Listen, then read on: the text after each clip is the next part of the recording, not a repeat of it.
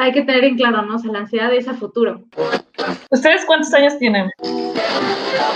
Un podcast donde debatimos lo real y cotidiano. Cuando menos te lo esperas, ya. ¿Llegó ese momento? Yo tengo 22. Igual 22 también. Ponte cómodo y acompáñanos.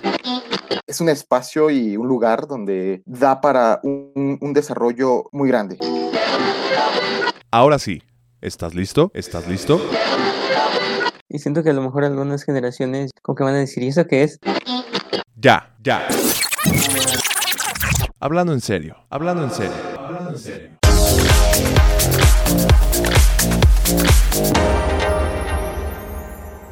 Hola, ¿qué tal? Bienvenidos a un episodio más de Ya Hablando en Serio, un podcast donde debatimos lo real y cotidiano. Somos tres colegas de la psicología y mi nombre es Pamela Hernández. Mi nombre es Fernando Rebolledo. Y yo soy Andrea Gaspardo. Y bueno, el día de hoy, uy, vamos a hablar de un tema, eh, me emociona el tema, me emociona. Vamos a hablar sobre la depresión. Pero antes de entrar de lleno a la depresión, creo que sería prudente hablar un poco sobre la tristeza, que creo que es todavía más común y más cotidiano, ¿no? Que la claro. depresión. Y ya después nos metemos al tema que es un poco más complejo, ¿no, chavos? Claro. Am, Sí, creo que es, es un buen punto de, de- de partida la, la parte de la tristeza, ¿no? Porque eh, curiosamente eh, cuando te vas eh, caminando por ahí por la calle y de repente sale, o estás hablando con alguien y de repente sale el tema de depresión, eh, muchas veces hace, se hace referencia a la depresión con a, a comportamientos de, de tristeza, es decir, cuando eh, etiquetamos a alguien de que Ay, andas, depre o yo ando depre, pero básicamente se refieren a que están a que están tristes, es decir, que en ese momento hay un estado de ánimo pues un tanto este decaído, que que se la han pasado que está llorando un rato, que han pasado por un momento un tanto pues eh, difícil y es por eso que están depres o al menos así así se etiqueta, pero sí creo que eh, el empezar por saber qué es tristeza, eh, creo que es un puede ser un buen diferenciador para ir viendo qué sí es depresión y qué no lo es, ¿no? Así es. Sí, es un término que se ha popularizado muchísimo. Creo que todos en algún momento nos hemos topado con este término, ya sea de eh, eh, que lo hemos usado personalmente o que alguien cercano lo ha utilizado este, para justo hacer referencia a que es que estoy bien deprimido o, o fulanito, mi amigo está bien deprimido, en fin. Este, y justamente es marcar esa diferencia, o sea, es un término que se ha popularizado, sin embargo, no es sinónimo de, de que cualquier estado de tristeza o decaído este, va a ser ya una, una categoría diagnóstica como lo es la, depresión, ¿no? Sí. Entonces vamos a, a tratar de, pues justo hacer esa diferencia. Que, y qué mejor que hablar de un afecto tan común y tan primario, incluso tan primitivo, que como lo es la, de, la, la tristeza. Ajá, este, todos en algún momento hemos vivido un estado de tristeza y es normal y, y no es sinónimo de depresión. No, y, y me llama la atención ¿no? lo normal que es, lo, lo común que es y, y lo primario, ¿no? Y aún así que sea que hay tanto estigma con respecto a la tristeza, o sea, hay, hay tantos afectos nega- negativos hacia la tristeza. Eso me llama mucho la atención, ¿no? No es lo mismo cuando alguien dice, ah, es que estoy como, como medio deprimido, a que alguien diga, es que estoy triste. Sí, sí, sí. Entonces ahí sería como de, pero ¿por qué estás triste? ¿No? O sea, como que la tristeza tiene alguna connotación negativa de alguna forma Sí. cuando es de las primeras cosas que sentimos, ¿no? Sí, Sí. De, de hecho luego luego como que, bueno, eh, he experimentado que cuando tú expresas eh, que, que estás triste, enseguida es como la- las personas buscan eh, de alguna forma, obviamente creo que siempre es bien in- intencionado de que no estés triste. Es decir, si dices estoy triste, ay, este, no, no te apures, no pasa nada, este, eh, todo va a salir bien. O- ok, enseguida como que se busca el, el- el subirte de ánimo, ¿no? Y, y esto de alguna forma como que implícitamente eh, e- es lo que tú, tú estás mencionando, Andy, o sea, es, este, no estés triste, ¿de acuerdo? O sea, no, no estés triste. Eh, muchas veces también se, se va por el lado de que puedes apagar este un, un tipo de ambiente, es decir, en cuanto hay una persona triste, ah, yo- ya todo se va a poner como raro y se va a poner incómodo. Entonces, el- la parte de la tristeza justamente creo que también la, la veo como algo, como algo que es muy... eh, es decir, no, no, no, es que no puedo decir que es atacado, pero sí de alguna forma eh, quieres ser como un tipo censurado, creo que Sí, claro. Eh, veía eh, el, hace un tiempo, unos meses, acudí a una charla de una colega nuestra, eh, que ella hablaba justamente acerca de, de cómo nuestra época es una época de supresión de la, del malestar. Ajá. Y parece como propagandístico esta cuestión de, de vamos a estar bien y, y feliz, felices todos, este, y ánimo, en fin.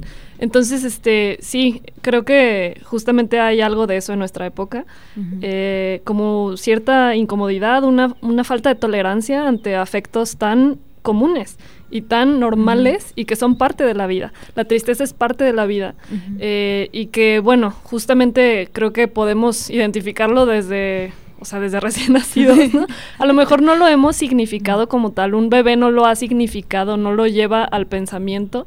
Sin embargo, bueno, eh, llora, vemos estos videos, ahorita me acuerdo de estos videos que se vuelven virales, donde hay bebés que escuchan, o sea, a la mamá cantar una canción como triste lloran. y, y lloran, ajá, este, sienten estos afectos. Entonces, eh, es, es algo, pues, primitivo, o sea, que, que está con nosotros y, y que hay que darle cabida. Este, y esto no quiere decir que, que tampoco promovamos, este, vamos todos a estar tristes, no, Ajá. eh, simplemente es reconocerlo y, y hacer algo con ello. Sí, Y, y es curioso porque muchas veces eh, está tan tachada la tristeza que tendemos a, bueno, no sé si, si lo han notado o si les ha pasado lo han visto, pero tendemos a, a cambiar la tristeza por algún otro afecto, ¿no? Como el enojo. O sea, en vez de, en vez de demostrarnos como tristes Ah, y no nos permitimos estar tristes, entonces estamos eno- enojados. Estamos irritables. Y entonces el malestar es distinto, pero en el fondo igual, ¿no? no, Sí, no sí, sé sí. cómo... Eh, incluso eh, justamente esto hace que a veces sea como eh, no tan fácil de, de ident- identificar, o sea, es como Claro. que estoy triste, pero no sé si esto, o sea, dice estoy triste, pero no estoy más molesto, este, no, no lo sabes identificar No sé cómo me siento. Ajá, ¿no? exacto, no, no sé cómo Ajá. me siento, ¿no? Por un lado estoy así, por un lado estoy así. Este, eh, identificar la tristeza también, eh, también creo que, que- que es un rollo, ¿no? De alguna Sí. forma. Y es algo que, al menos dentro del trabajo eh, terapéutico, pues una de las cosas que, que se intenta hacer, ¿no? Es de que empecemos a, a- a conectar con las diferentes Ujú. emociones que podemos experimentar. y, y una vez que se reconocen, pues bueno, llega a ser más fácil eh, manejarlas y, y- y no, la- no- manejar no es igual a lidiar con ellos, a- a como Claro. a, a suprimir, que es justamente lo que estamos diciendo, ¿no? Porque muchas veces nos... eh, creo que, y sí, justamente lo que, por ejemplo, estuvimos hablando en, la- en el episodio de, de felicidad Ajá. acerca de que, pues bueno, si nuestra cultura ahorita está como muy centrada en, este, aléjate del dolor y del sufrimiento y acércate a la felicidad y alegría. Entonces, em, es como... Como que siempre busca tu, tu plenitud, siempre, o sea, siempre hay que estar bien, siempre hay que buscar estar bien. Sí. Y, y de hecho hay muchos arrojan ese mensaje directamente, ¿no? Bueno, yo veo, por ejemplo, la, la televisión abierta, eh, muchos programas de ahí, es de que no, vamos a estar bien y que vamos a, a- a- a- a iniciar el día con el pie derecho y con una sonrisa y es como Sí. de, güey. Y al final es, es como ta- tapar este y, y simplemente ahí hacer un parche. Me acuerdo Sí, ahorita ajá. de, no sé si ustedes han visto un episodio de Friends. ¿Cuál? bueno, yo que soy muy fan de, de Friends. Hay un episodio, eh, y esto me lo recordó una, una persona cercana a mí, cuando hablábamos justo de esto, de cómo de pronto hay personas que parece que, que hacen un intento muy grande porque todo esté bien y que y su- Mm. suprimir justamente todo, todo lo, lo incómodo. Y ella me decía, ¿te acuerdas de este episodio este donde Phoebe eh, se enamora y está con un novio que justamente tiene esta característica, que es súper optimi- optimista, ¿no? Y termina enojadísima ella, o sea, si, lo ubicas, o sea, donde al final le, le cae gordísimo justamente por ser tan optimista. Ajá. Entonces eh, termina eso explotando y bueno, este ya, eh, si no mal recuerdo, pues bueno, la ruptura. Pero ¿a qué voy con esto? Eh, que justamente a veces creo que esta tendencia a la supresión, al final, eh, pues lleva a, a algo que, que quizá al- va a terminar por salir. No, no sé si soy clara. Sí, Oye, sí, sí. Y justo me, me- me acordé de una anécdota, em, hace poco estaba platicando con, con una persona y, y me dice sobre eh, una psicóloga y, y una persona que va con esa psicóloga, ¿no? Porque se siente muy mal, está molesta, parece o podría ser depresión, ¿no? Algo así. La, la persona se sentía muy mal. Y, y esta persona quería llegar desahogarse, o sea, quería platicar sobre su malestar, quería, quería poder hablar sobre su dolor. Y, y la psicóloga era muy feliz, ¿no? ¡Ay, pásale, adelante! que no sé". y, y- y la persona fue así como que no. O sea, no quiero, o sea, es una, es, es una cachetada de tu parte que estés tan feliz cuando yo me siento tan mal, ¿no? O sea, Ajá. por favor, déjame hablar de mi dolor. y y Ah, es sí. verdad, ¿no? Eh, Alguien que está todo el tiempo bien contento, sí, vamos a hacerlo. Calla, ya cállate, ¿no? Me ha pasado tantas veces como cállate. Todos nos sentimos así. Por ejemplo, no, no, no, no es una obligación, bueno, no, yo no lo veo así, no lo veo como una obligación que te tengan que enseñar cómo a lidiar con, con, con la tristeza de alguien más. Este, sin embargo, justamente por, por la cultura de eh, escapa del dolor, como, como es censurado, no encontramos las estrategias adecuadas para qué hacer cuando nos encontramos con alguien que está triste. Entonces, eh, muchas veces actuamos como que de esa forma, ¿no? O sea, buscar como que, ay, no pasa nada, e- en vez de, este, ver lo que es óptimo para, para un estado de tristeza, ¿no? El, el mostrarse empático con lo que está sintiendo la otra persona. Este, eh, es que es, es muy raro porque, o sea, si to- todos hemos sentido tristeza, pero cuando vemos a alguien triste, no sé por qué no hacemos No ese- sabemos qué hacer. Ajá, no sabemos qué hacer, pero, pero si tú has estado triste, es como que, pues de alguna forma, aunque seamos personas diferentes, este, sí compartimos como ciertas cosas de qué nos gustaría en las en los momentos que, que estamos tristes. Claro, la tristeza puede venir por diferentes causas, pero creo que eh, ahí puede haber un común denominador en el cual, si estoy triste, pues este, no me exijas que hable en este momento tanto. O sea, si estoy triste, pues no me exijas que, que esté como, como ayer, cuando me acaba de pasar tal cosa, ¿no? Claro. Entonces, creo que eh, es de las cosas que yo veo como negativas de que se está censurando como esta parte de la tristeza, ¿no? Y, y pues bueno, o sea, no, no sé cómo podríamos como ir abordándolo, porque un- una cosa es triste, ¿no? Las causas de la, de, de la tristeza son, son como que muchas. Entonces, em, ¿qué nos pone tristes? Pues bueno, creo que... Es que cualquier cosa. Una inma- ¿no? sí, o sea, cualquier cosa podría ser una película o una canción, un recuerdo, un olor, ¿no? O sea, cualquier Ajá. cosa nos podría hacer sentirnos tristes. eh, Eh, o incluso presenciar tal vez un accidente o, o- o una ruptura amorosa. ¿no? Cualquier Esa- cosa. Exactamente, sí. O, o incluso una ruptura en una amistad Ajá. tiende a ser muy doloroso, ¿no? Sí, totalmente. Entonces ahí no es nada más tristeza, sino que también estamos hablando de duelo Sí. y ya se, se vuelve más complicado, ¿no? Ajá. Em, sí, yo creo que podemos estar tristes casi por... Se, se- se me Depende, hace, ¿no? se, se me hace bi- bien loco eso, porque justamente como que la causa de la tristeza siempre está como en, en, e- en el ambiente, en el sentido de, por ejemplo, un recuerdo, o al menos, bueno, yo desde donde lo veo, eh, un recuerdo, por ejemplo, es un, es un estímulo, es algo que. Que tú percibes, tú percibes un recuerdo, tú percibes im- algo que te imaginas, esa- tú percibes eso. Entonces, la tristeza siempre viene como de algo, digámoslo, externo, ¿de acuerdo? Y sin embargo, las soluciones que muchas veces se dan acerca de cómo dejar de estar triste es se apela mucho a como a lo, a lo individual, es decir, échale ganas, o sea, Mm. es como que la, la si, si la tristeza vino de algo de afuera, lo más probable es que algo que te sa- lo que te saque de la tristeza vaya a ser algo igualmente de afuera. Es decir, el pasar tiempo con tu familia, el quizás empezar a hacer alguna otra actividad, este es lo que se me hace como muy muy loco, o sea, que que ok, te pone triste lo que está e- en, en tu ambiente inmediato, pero, pero la solución siempre la buscamos como que desde la fuerza de voluntad, que desde el échale ganas, este, como que tiene que salir de uno cuando e- es más fácil salir de un episodio, bueno, no, de un, de un momento de tristeza cuando apelamos a, a controlar lo que está como en, en nuestro ambiente. Tra- trata de usar como las palabras más, Sí, sí, ma- sí. más fáciles, pero no, no las encuentro. Sí, está bien interesante. No, no lo había pensado de esa forma, pero sí usualmente se refieren a, a la persona eh, eh, como tal, ¿no? Incluso en la depresión. Ahorita que, que si nos podemos meter un poco con depresión de una vez. Sí. usualmente es eso, ¿no? Como que "Ay, es que no le echa ganas. O sea, precisamente es el, es el no quiere salir adelante, no le interesa salir adelante, no le interesa la ayuda de los demás. O sea, no quiere, la persona simplemente no quiere avanzar, ¿no? Y muchas veces no es así. Ajá. No se trata de eso, no se trata de no querer avanzar, se trata de, de parte de una sintomatología, ¿no? Sí, sí, Ajá, sí. claro. Em, entonces sí tienes razón, muchas veces los estímulos externos son causa de tristeza, únicamente tristeza, ahorita tristeza. Ajá, sí. Y, y precisamente Claro, en y un estímulo externo, nunca lo había pensado de esa forma. ¿no? Sí, es que es, es- es curioso, o sea, sí, bueno, así al menos como yo lo, lo he notado en cuanto a, bueno, desde donde yo lo manejo, ¿no? O sea, que como que lo que nos pone triste es lo que es, es lo que percibimos, es lo que estimu- nos estimula de alguna forma. Eh, la tristeza, al ser una emoción primaria, como lo estamos diciendo, eh, es, es un reflejo, es decir, la tristeza no se aprende. La tristeza es algo que todos compartimos. Es, es una eh, es una conducta automática. Ahora, lo que sí se puede aprender, eh, aprender es en qué momentos nos podemos sentir tristes. Sí. O sea, la tristeza en sí, no sé, va- vamos a poner, este, por ejemplo, el que tú ya no, ya no tengas algo que a ti te gustaba, te Mm. puede poner triste. Y eso lo estoy llevando, por ejemplo, lo estoy simplificando mucho, pero lo estoy llevando, por ejemplo, cuando pierdes a, a tu mascota, cuando pierdes a, a un perrito con el que llevas tanto tiempo, de repente, cuando te lo quitan, este, es normal que, que te puedas sentir triste.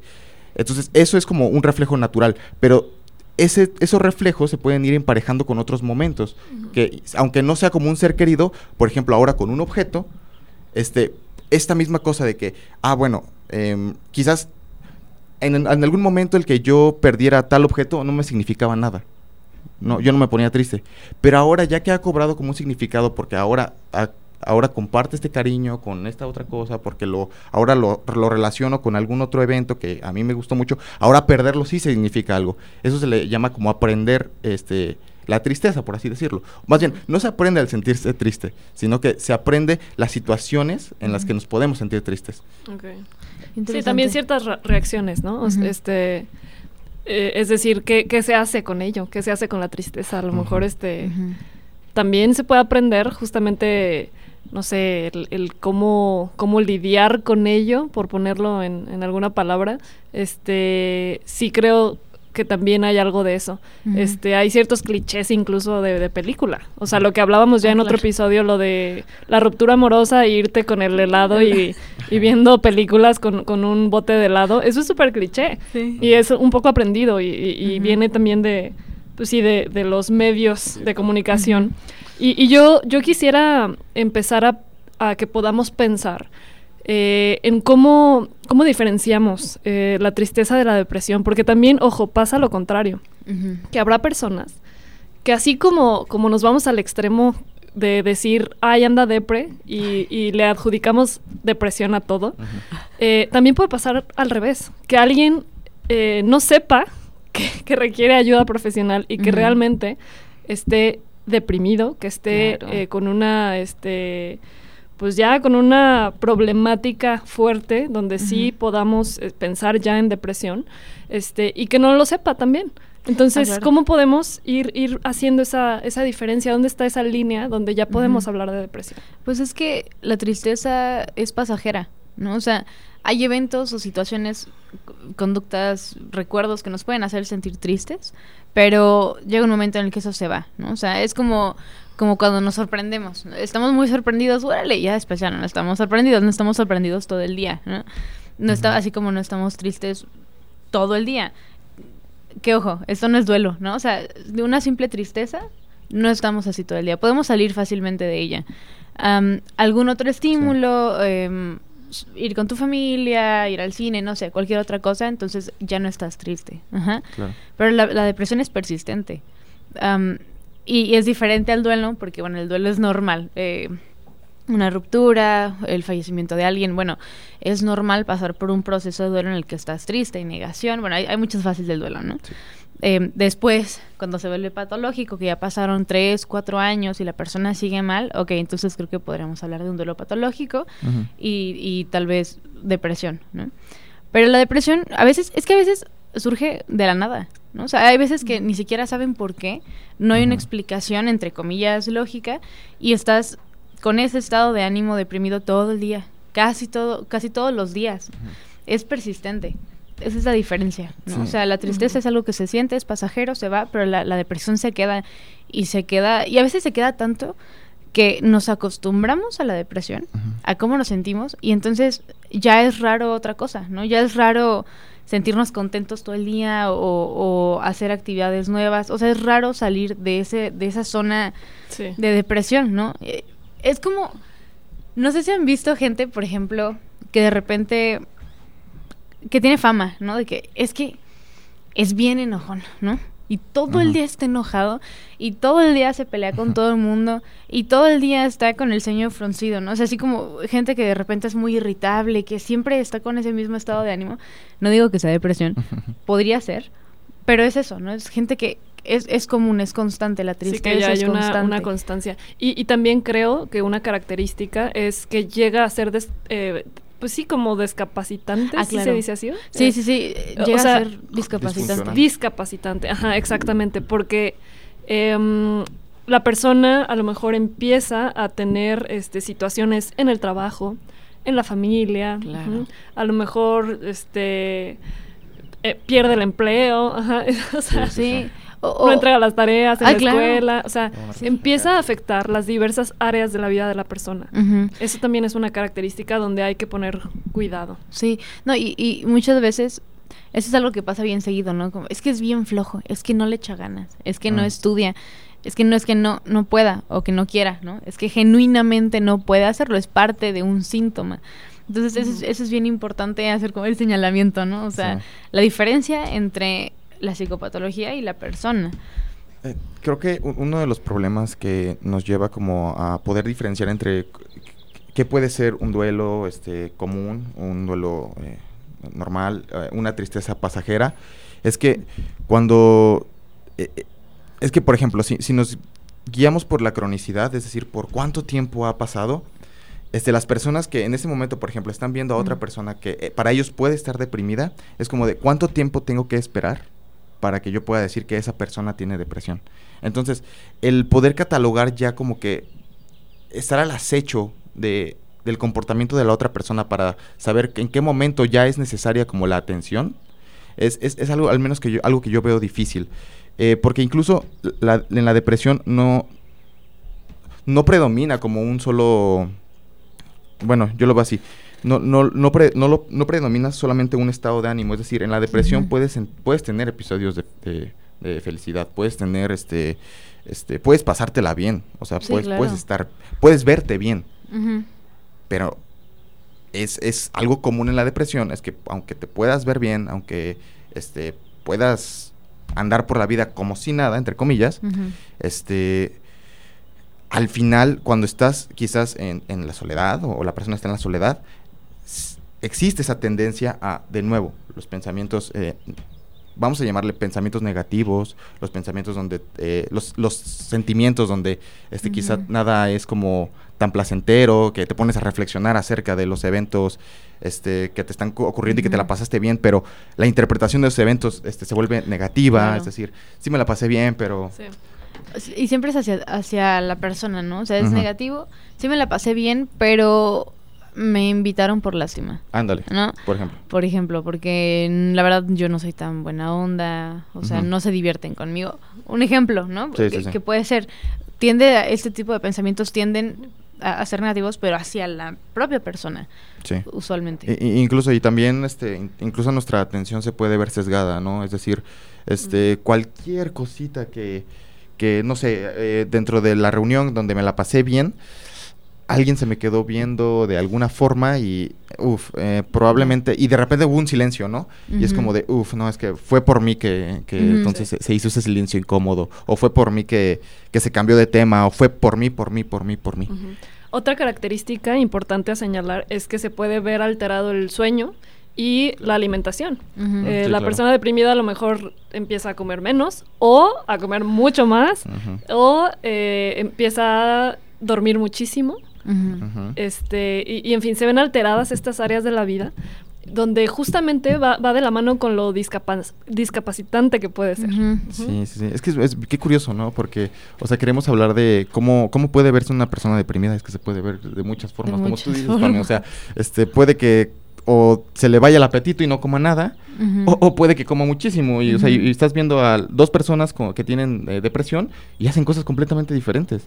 Entonces, claro. como, eh, es, es difícil, es decir, este, bueno, cuando ya hablamos de algún tipo de psicopatología o diagnóstico, pues es por eso que es tan necesario el profesional, ¿no? Eh, que, que haya un profesional que, que lo diagnostique. Eh, eh, sin embargo, pues bueno, siempre es importante como estar alerta como a que qué puede ser depresión, ¿no? Y justamente esta parte de lo dis- discapacitante, del cómo altera incluso tu sueño. La depresión, alimentación. la alimentación. Pero sí, como... ¿Y qué tal, perdón Fer, No, qué tal este en la depresión, cómo sí podemos hablar ya de, de las causas como a nivel multifactorial? Ah, o sea, no. la depresión no, no, pues sí, no hay un culpable, ¿no? O sea, realmente puede, a- a- hay distintas áreas este, donde podemos encontrar ahí alguna, este, pues sí, como evidencia de cuál pudo ser el origen.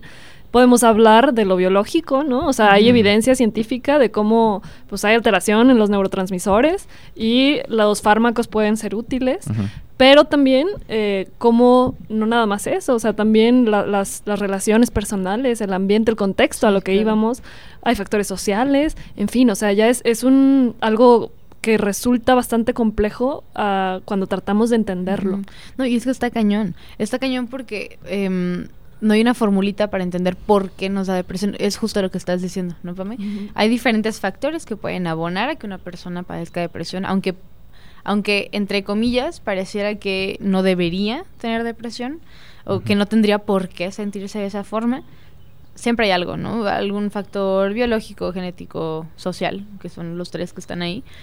Pero aquí lo curioso es, nadie sabe por qué de la depresión, ¿no? O sea, están estas diferentes eh, teorías, hipótesis, que, que a final de cuentas dentro del trabajo terapéutico funcionan, pero ¿por qué la depresión?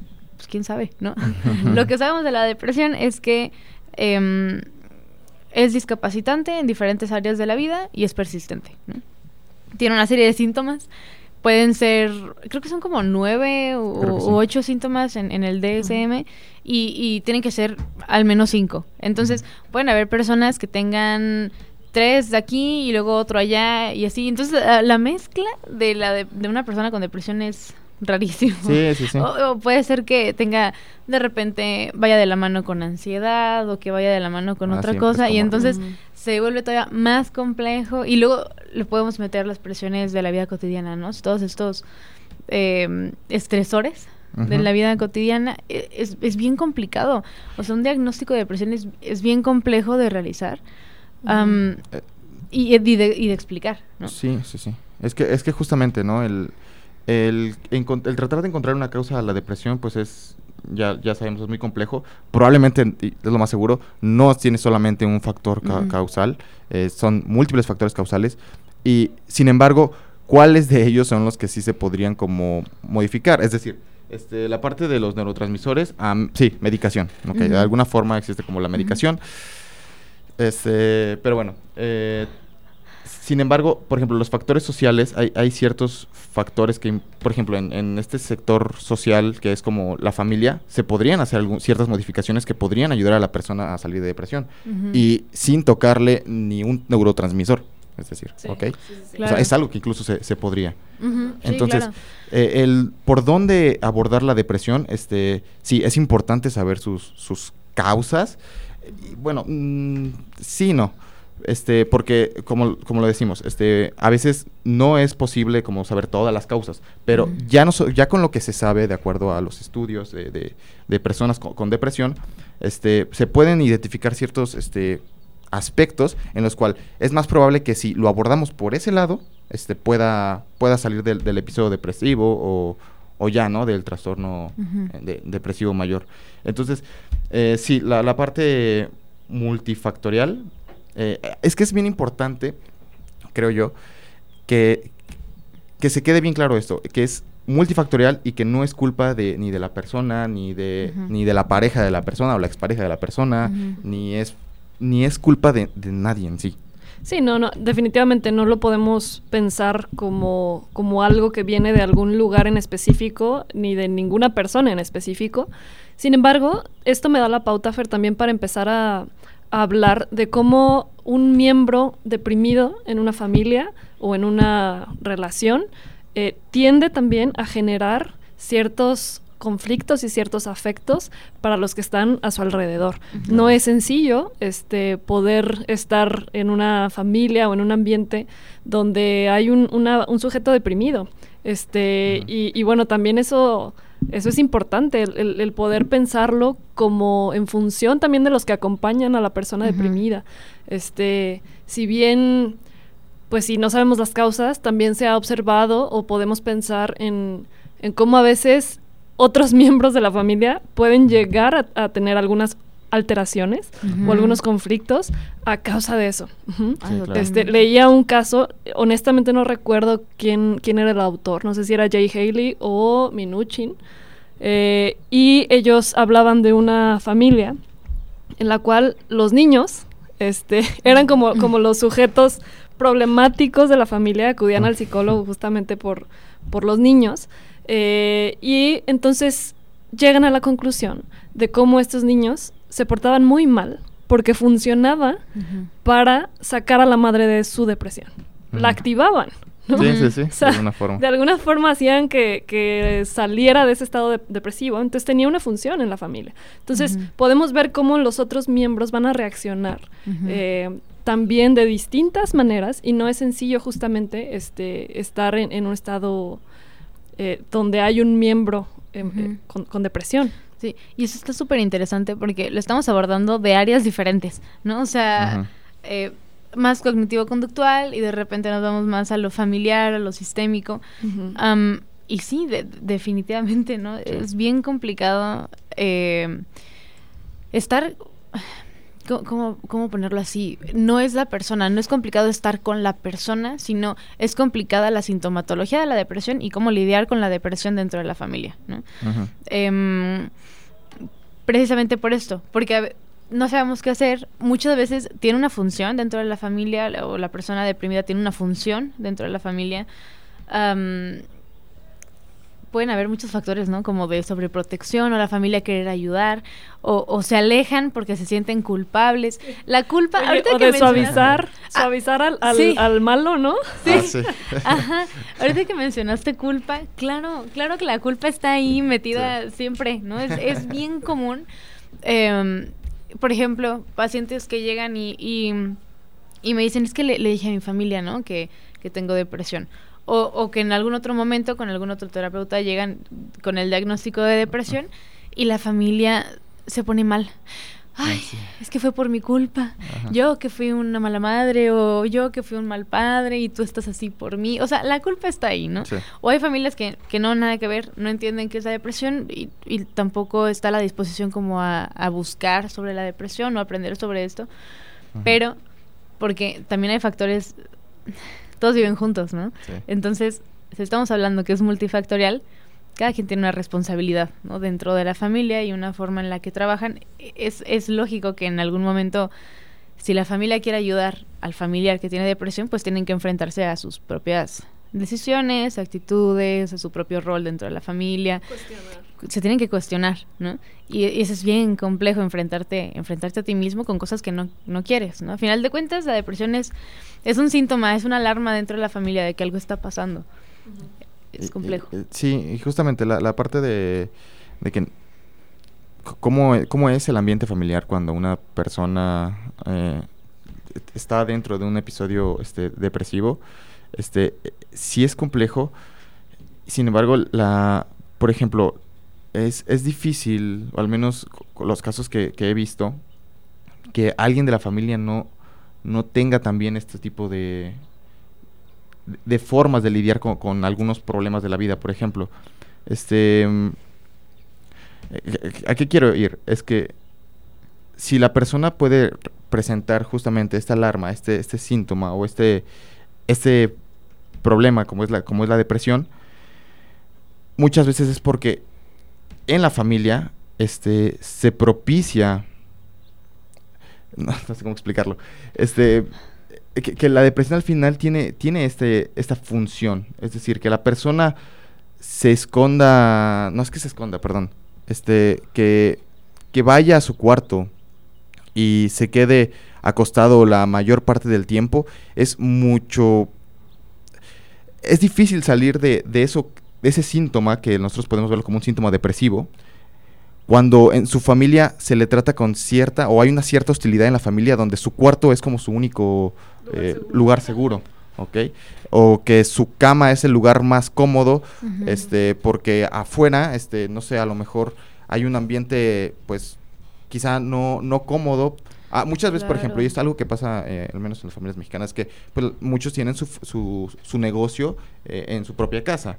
Entonces, tu hogar, este, es tu hogar, pero al mismo tiempo es tu, tu lugar de trabajo. Entonces, te tienes que mantener mucho tiempo, si, por ejemplo, ahora que estuvimos en, en pandemia, los estudiantes que pues todo era en línea, tenían que estar en, en, en su cuarto ah, muchísimo, muchísimo tiempo, pero salir es como, ¿a qué salgo si salgo y está eh, la tiendita? O sea, salgo y tengo que estar atendiendo aquí, o me piden que está haciendo esto, me piden que está haciendo aquello.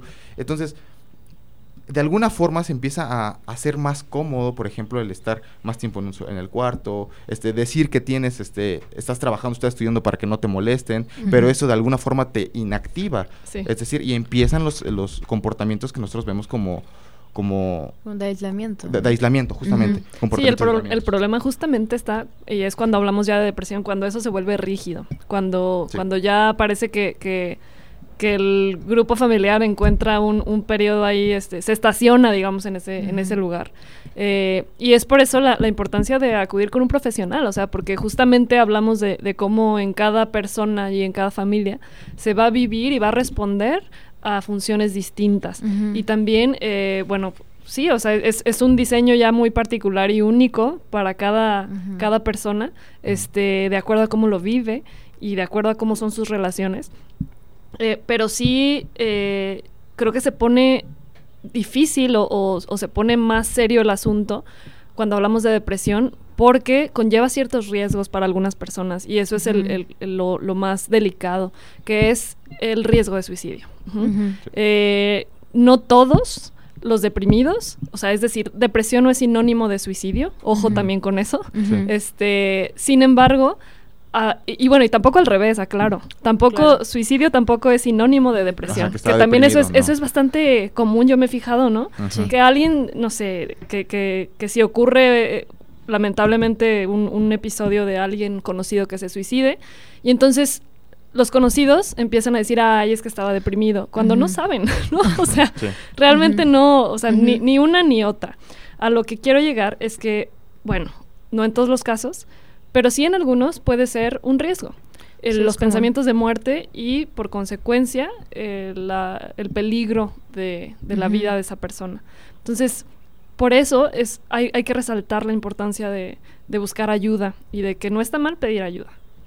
No, en absoluto. Creo que el, el empezar a detectarlo justamente, ¿no? La, la parte de los pensamientos de muerte, este, ta- también va, va la otra parte de, de la exageración. Cuando alguien dice que, que no sé, le, le está yendo mal, eh, le salió mal un trabajo y empieza a decir, ay, no, me quiero morir.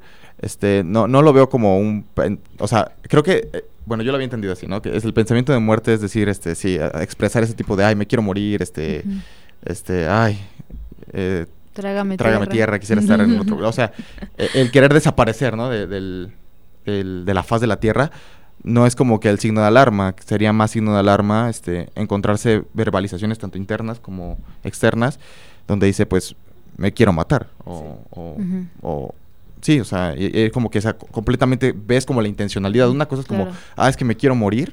Y otra, Claro. me voy a matar. Sí, O sea, claro, es- y además hay conductas de riesgo, ¿no? O sea, Sí. eh, hay, hay diferentes factores en los cuales podemos identificar, ¿no? Digo, creo que lo del suicidio es complejo, deberíamos después de tomarlo solamente para Sí. hablar exclusivamente de suicidio, porque es, es, es muy largo el tema, pero, pero sí, precisamente, no es nada más el decir así como que, ay, ya me quiero morir, ¿no? Eh, porque estás cansado, porque llegas al trabajo, o sea, precisamente es este diálogo externo, el diálogo interno, la intencionalidad. am, y, y hay diferentes rasgos, así como signos de alarma, ¿no? Sí.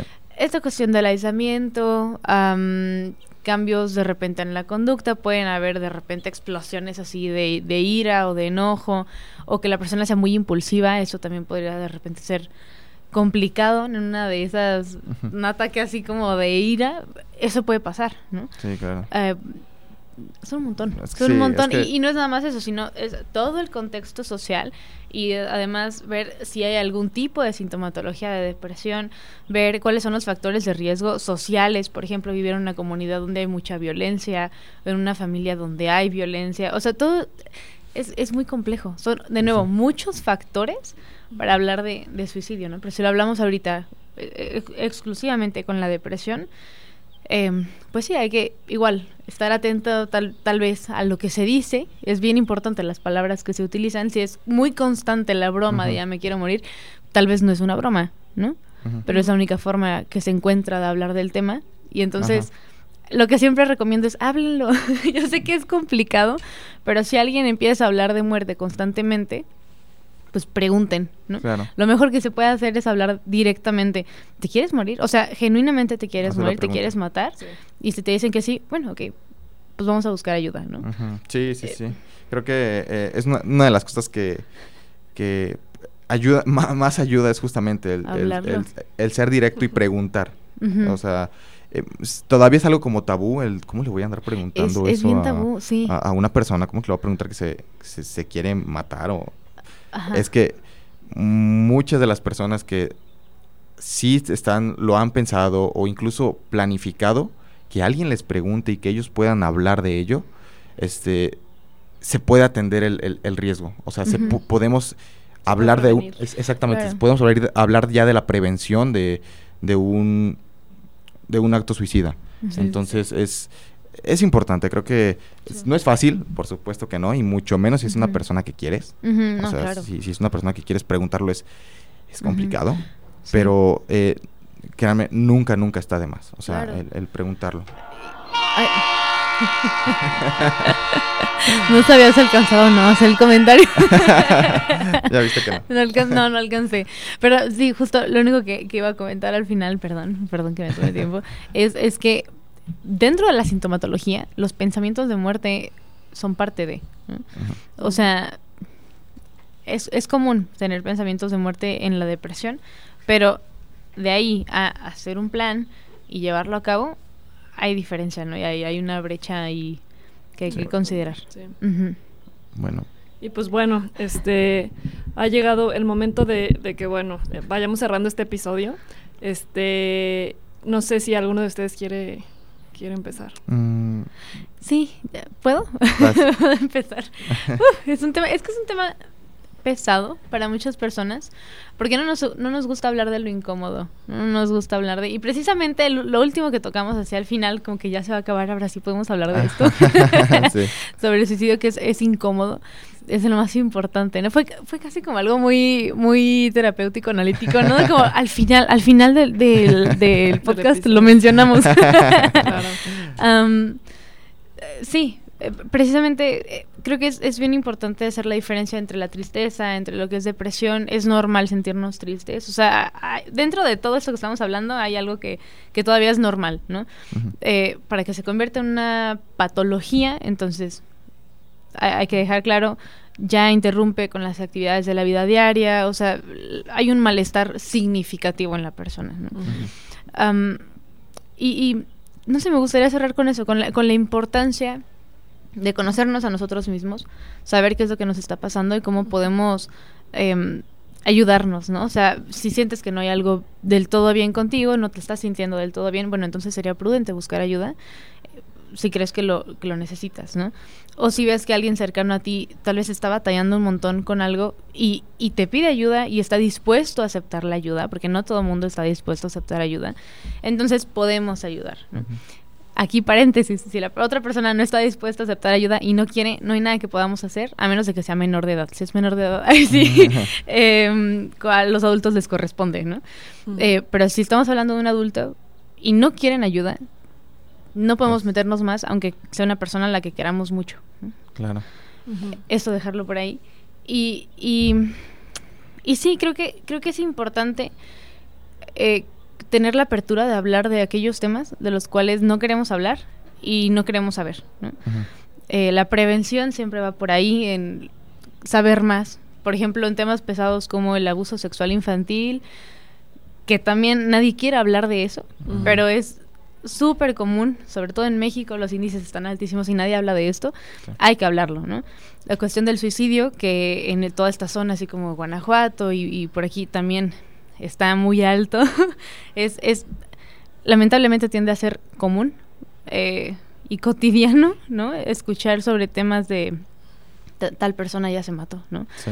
O un accidente, pero no sabemos si fue un accidente o si no fue un accidente. Ok, se está volviendo ya parte cotidiano, ¿no? De, de pues sí, de Sí, nuestros mismo, alrededores. ah, sí, por lo mismo la importancia de hablar. Le- es la importancia de hablarlo. Entonces, bueno, si alguien quiera, eh, no sé, gente que nos escucha, esto les suena, pues, pues sí, buscar ayuda. Creo que siempre es bien importante eh, que puedan tener un espacio y encontrar un espacio en el que puedan hablar de aquellas cosas de las que no se habla normalmente. Sí. Me voy con eso. Eh, bueno, yo nada más me gustaría que se cerrara con, co- con la parte de que eh, una de las cosas que, que creo que hace que la depresión este, no, no sea vista y demás es que, por ejemplo, recuerdo una cita de Eric Fromm que en un capítulo, no recuerdo ni cuál ni de qué libro, pero decía algo así como, como que eh, todos somos, todos de alguna forma somos psicólogos porque todos tratamos con emociones, pensamientos y, nuestras conductas. Yo no estoy de acuerdo con esta cita. Quiero, quiero dejarlo claro. Este, ¿Por qué? Porque lo que confundimos es que como no, sí, efectivamente, es un hecho que todos tratamos con nuestros sentimientos, con nuestras conductas, con nuestras emociones, con lo nuestro, ¿no? Eh, pero justamente como, como el, comportamiento, como la, explicación del por qué hacemos lo que hacemos, por qué me la paso acostado todo el día en la cama, por qué este, no me dan ganas de comer, por qué postergo tanto este, tal actividad, la sé yo. ¿Por qué? Porque yo la estoy viviendo. El problema, eh, creo que concibe, eh, mu- mucho del problema está en que todos nos creemos de alguna forma expertos en nuestro comportamiento o expertos en el- la explicación del por qué hacemos lo que hacemos o por qué alguien está haciendo lo que hace. Entonces, al momento en el que yo soy el experto, ¿por qué acudir con, con un psicólogo? ¿Por qué acudir con el psiquiatra o con un profesional de la salud mental? Eh, es algo que, que es- está muy popularizado. ¿no? Si, si yo estoy experto en... O sea, nunca lo decimos eh, externamente porque es- Sino que... Pero actuamos como tal. Al momento en el que no llevamos a alguien o no queremos preguntarle a alguien, es porque nosotros o ya sacamos algún tipo de conclusión o hicimos algún tipo de... Tenemos algún tipo de explicación de por qué la persona está así. Y es como de... "Ah, pues la persona sabrá. Y también nosotros, ¿no? Que no, no, no acudimos a pedir ayuda porque es que ya sabemos lo que... Ya sé lo que tengo. O sea, ya sé que estoy así por, por esto. Entonces, eh, ya pasará. Em, cierto, siento que de alguna forma esto es algo que, que nos orilla a veces a no tomar esta ayuda que llega a ser tan, tan necesaria o a brindar esta, esta ayuda. Entonces, este, nada, me gustaría eh, nada más cerrar con eso, eh, si- simplemente haciendo énfasis en la, en la importancia de, de, ¿por qué no?, ir a- en algún momento a- con, con un terapeuta y, y vaya, a lo mejor eh, no, no es depresión, pero este siempre, nunca está de más, ¿sabes? O sea, nunca está de más porque siempre hay algo que podamos cambiar y, y conocernos es, es muy bonito, así que... Sí. Sí, y, y a pesar de que es- creo que hemos avanzado en respecto al tabú que antes implicaba ir al psicólogo, creo que sí hay un avance, pero aún así nos falta mucho. La Sí. salud mental está muy descuidada y, y creo que tiende a dejarse mucho de lado y a actuar por improvisación. Este, y y es, es igual de importante atender esta área. Entonces, eh, bueno, yo por mi parte pues nada, me voy pensativa. O sea, se me hizo muy interesante, Andy, como comentabas, el, el que dejamos el tema del suicidio al final, porque efectivamente refleja la- lo incómodo del asunto, de, de cómo se postergan esos temas.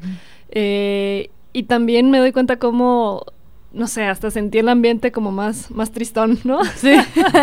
hasta la plática estuvo más, más, este, como más calmada, más, más a tono. Y, y bueno, es, es este interesante simplemente hacer la anotación. Sí. Este vi una película hace tiempo eh, de un se llama un, un hermoso día en el vecindario, me parece.